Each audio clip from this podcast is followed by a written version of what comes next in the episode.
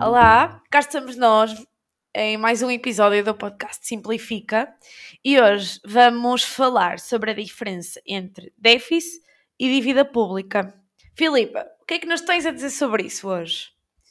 Então, um, se calhar vamos fazer aqui, antes de explicarmos o déficit e a dívida pública, vamos ainda explicar antes alguns conceitos, ou seja, o que é que são as receitas públicas, a receita pública, no fundo, e um, a despesa pública. Ou seja, já fomos aqui também explicando em alguns episódios, mas para sistematizar, o Estado, no desenrolar das suas ações normais, tem um conjunto de despesas, por exemplo, quando investe na saúde, na educação, quando faz obras públicas, constrói estradas, quando dá apoios, tudo isto é despesa do Estado, portanto, considerada despesa pública. Para fazer face a esta despesa, o Estado arrecada impostos que basicamente constituem a receita pública. Para além dos impostos, podemos obviamente ter aqui outras categorias, mas o que interessa reter é que é o dinheiro que o Estado recebe para fazer face às suas despesas um, e investimento público.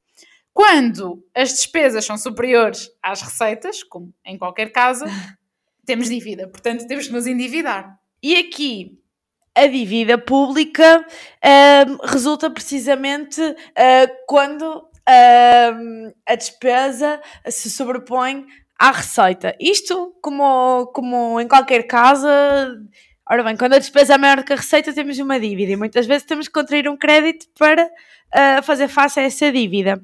Mas nós também ouvimos falar em déficit público, em déficit e dívida. E agora eu pergunto-me, Filipa, mas isto não quer dizer a mesma coisa? Sim, na verdade nós usamos aqui o termo dívida, mas calhar mais correto até teria sido déficit, porque déficit é quando a despesa é superior à receita num dado período. Dívida é, portanto, a soma dos déficits ou dos excedentes, não é? Mas é basicamente aquilo que nós vamos acumulando ao longo do tempo e num dado momento aquilo que nós estamos a dever, digamos assim a existência do déficit num determinado ano, ou seja, quando as, despesas num determinado ano superam as receitas nesse mesmo ano, vai aumentar a dívida, mas o déficit é, é um momento ou um período temporal um bocadinho mais curto. Ou seja, o déficit é, de facto, o excesso da despesa relativamente à receita num determinado período.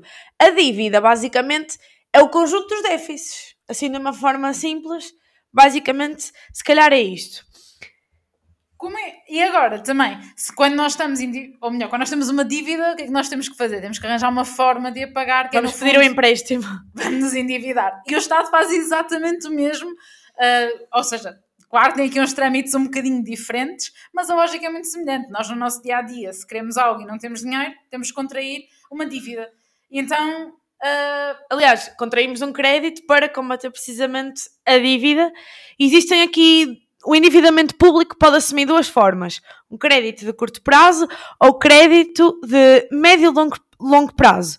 Uh, o recurso ao, ao, crédito de curto prazo por parte do Estado resulta um, precisamente da falta de sincronização entre as receitas previstas e o montante a efetuar de despesas.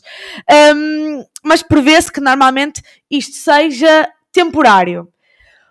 O endividamento público de médio e longo prazo surge para cobrir o déficit entre as receitas efetivas e as despesas efetivas do Estado, da administração pública.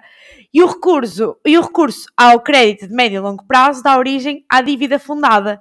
E muitas vezes não é fácil distinguir a componente de dívida fundada da dívida flutuante, pois é frequentemente a transformação do endividamento de curto prazo em endividamento de médio e longo prazo. Isto é como na, na na nossa vida. Muitas vezes uma pequena dívida depois transforma-se numa grande dívida e transforma-se numa, numa dívida um, a longo prazo. E se calhar aqui podemos falar de um, certificados de aforro, bilhetes do tesouro, títulos da dívida pública. Todos nós se calhar já ouvimos falar disto. E o que é?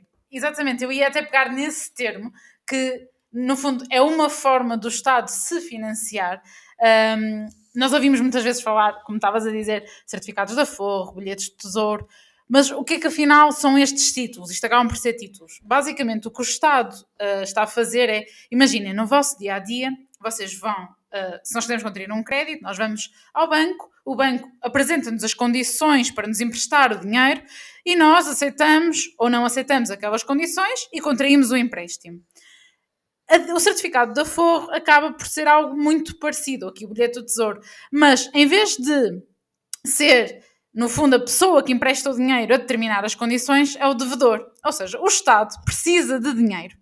E então ele diz: se tu me emprestares dinheiro, eu vou-te pagar o que tu me emprestaste mais estes juros.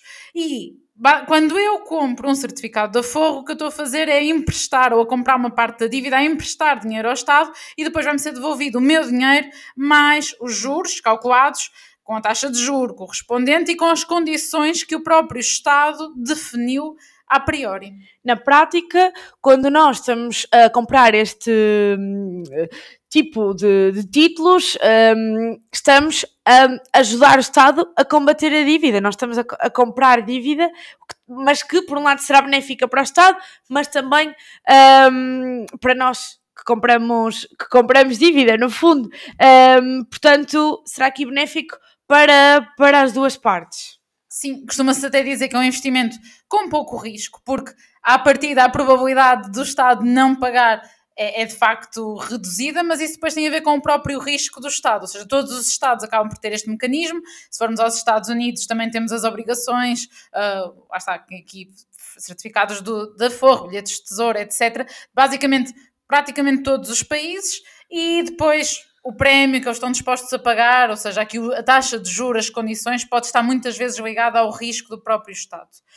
Acho que é importante aqui falarmos também, já falámos como é que o Estado cobra a sua dívida, um, e eu ia falar aqui até de, das questões da Europa e do facto de estarmos numa União Europeia que se impõe uma série de restrições aqui ao, ao Estado português, neste caso. Sofia, não sei se, se nos queres falar um bocadinho mais sobre isto. Sim, por exemplo, uma vez que estamos na União Europeia, somos membros da União Europeia desde 1986, um, nós temos que cumprir algumas restrições relativamente ao montante de déficit público e ao montante de dívida contraída. Portanto, a União Europeia impõe algumas regras e nós, para pertencermos, temos que cumprir uh, algumas dessas regras. Se calhar não me vou alongar muito nesta parte, mas permite-me também dizer que a dívida pública, já que estamos no âmbito eh, europeu e internacional, permite-me também dizer que a dívida pública é contraída perante os cidadãos nacionais que emprestam dinheiro ao Estado ou perante instituições ou cidadãos estrangeiros. E aqui temos a dívida pública externa. Uma das vantagens da dívida pública interna é precisamente a sua maior visibilidade dado o compromisso que o Estado assume perante os próprios cidadãos, perante uh, o povo, a comunidade. Além disso, o Estado tem soberania sobre os seus credores. Uh, por isso, a possibilidade de, em casos extremos, tomar decisões unilaterais que afetem o compromisso assumido, como por exemplo a redução forçada do capital ou do juro, tal como nós já vimos aqui nos certificados da Forro, um, pode ser um, o Estado tem o poder de tomar essas, essas decisões. Mas lá está, o Estado também pode ter dívida pública externa, em que de facto eh, a dívida é, contraí é contraída perante eh, instituições ou cidadãos estrangeiros.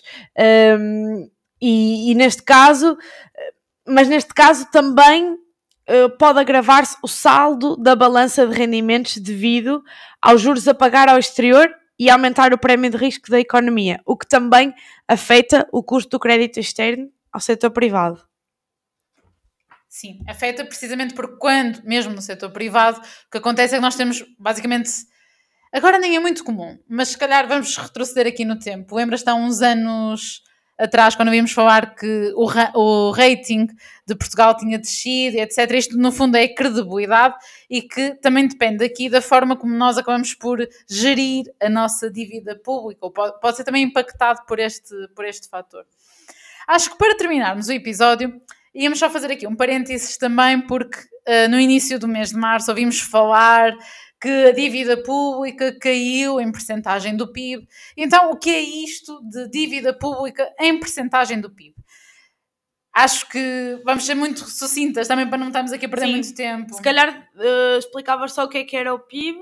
Exato, era isso. O PIB, sem entrar aqui em muitos detalhes, mas o PIB, no fundo, é o produto interno bruto e representa nada mais, nada menos do que a riqueza da nossa nação. Ou seja, nós é como se estivéssemos a, a calcular, a somar tudo o que o nosso país, Portugal, consegue produzir ao longo de um ano.